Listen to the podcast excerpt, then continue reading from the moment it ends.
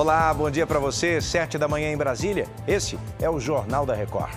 Começam a valer as novas regras que limitam os juros no cartão de crédito. Buscas por helicóptero que desapareceu em São Paulo entram no terceiro dia. É agora, no JR. Oferecimento Bradesco. E para você, o que vem primeiro em 2024?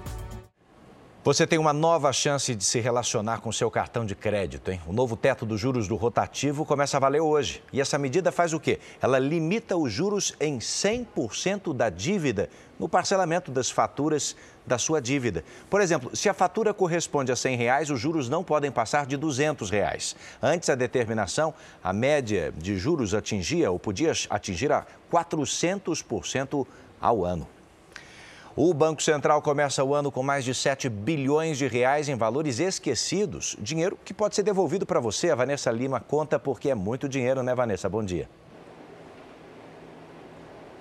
Bom dia, Edu. Sim, e olha que o sistema de valores a receber do Banco Central já devolveu 5 bilhões e 300 milhões de reais. O valor total colocado à disposição foi de quase 13 bilhões de reais. Para consultar se há valores a receber, basta entrar no site do Banco Central.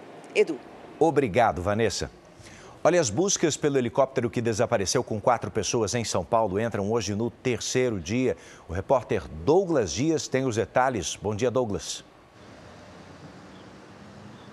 Bom dia, Edu. O helicóptero deixou a capital paulista no último dia do ano em direção à Ilha Bela, no litoral norte do estado, e desde então não fez mais contato.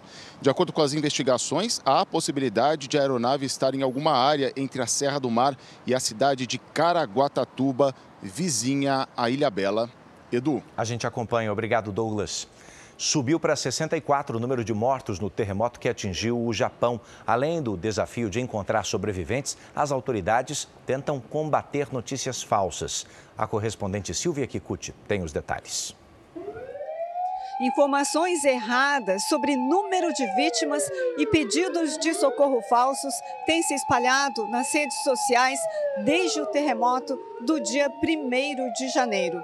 E entre os erros mais comuns que a gente tem visto aqui estão o uso de fotos do outro terremoto ocorrido em 2011, quando cerca de 22 mil pessoas perderam a vida.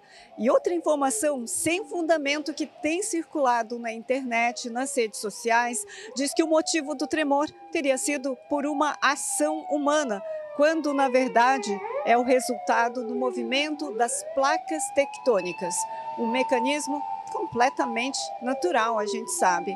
A dica para ficar longe desse tipo de notícia falsa é verificar a fonte das informações. De Nanau, Silvia Kikuchi. Essa edição está terminando. Outras informações ao vivo no Fala Brasil às 8h40 da manhã. De volta às notícias da sua região. Bora para a próxima.